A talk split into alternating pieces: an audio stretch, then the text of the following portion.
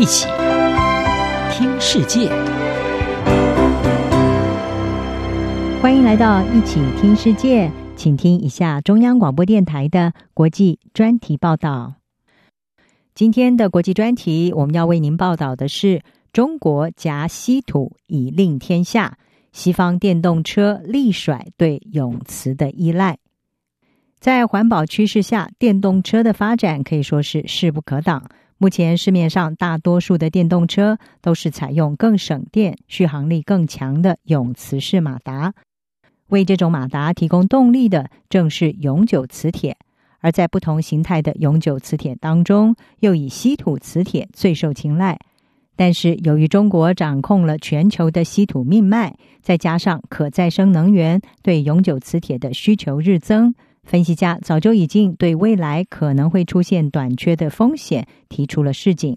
在华府和北京摩擦不断之下，已经为西方的电动车产业可以说是敲响了警钟。部分业者早就从数年前就在寻找稀土的替代方案。根据路透社的调查显示，电动车销售占了全球近半的电动车制造商，他们说他们正在限制对稀土磁铁的使用。而西方业者也坦诚，他们担心的不只是要确保供应，还包括了巨大的价格波动，以及在供应链当中造成的环境破坏。稀土磁铁马达被视为是驱动电动车最有效率的方式，而大致由铝所构成的稀土磁铁，全球有九成的供应是来自中国。随着稀土站上了供应重塑的新时代。在稀土产业链的配置，还有资源战略价值的推波助澜之下，氧化铝的价格在去年一波九个月的涨势当中，成长超过了一倍，而今年也是情况大好。美国商务部在六月份就表示，考虑要调查铝磁铁进口对于国家的影响。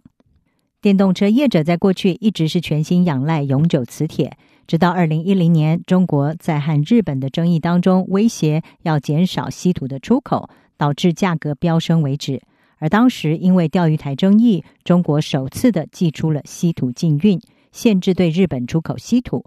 由于日本的稀土需求占了全球四分之一，极度的仰赖进口，因此当时中国的稀土战确实是让日本吃到了苦头。在惊觉到中国夹稀土以令天下之后，部分的汽车业者已经开始试着要斩断对于这项能源的依赖。包括丰田汽车、日产汽车，还有 BMW AG 以及福斯汽车等等。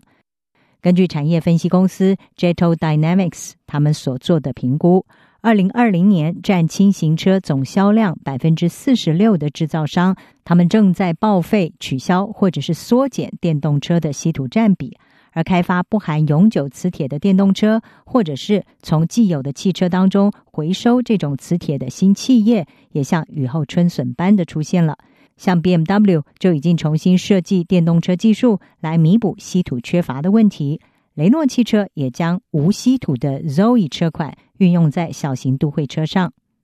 英国咨询公司 Drive System Design 的专家艾丁顿他就说，企业砸下巨资来研发。他们不想要把鸡蛋放在一个篮子里，他们想找出替代方案，不想要孤注一掷。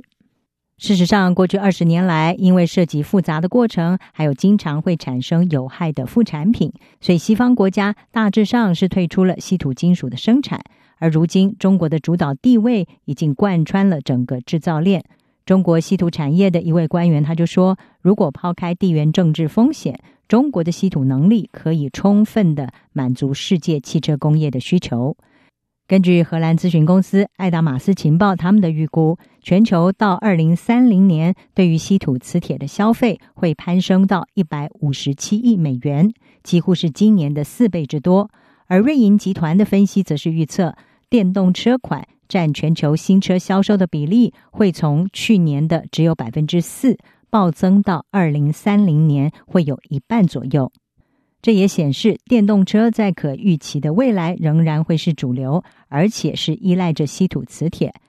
马吉特公司的资深分析师维托里他就说，虽然到二零三零年非稀土马达的使用会大增将近八倍，但是因为电力还有效率的关系，仍然是不足以来取代永久磁铁的地位。其实不只是电动车。稀土被广泛的还应用在消费产品上，从 iPhone 手机到军机引擎、卫星，还有镭射等等科技，都必须使用到它。中国动辄是威胁要用稀土管制来作为武器，已经使得原本单纯的市场供需变成了高风险的国家战略问题，甚至攸关国际布局。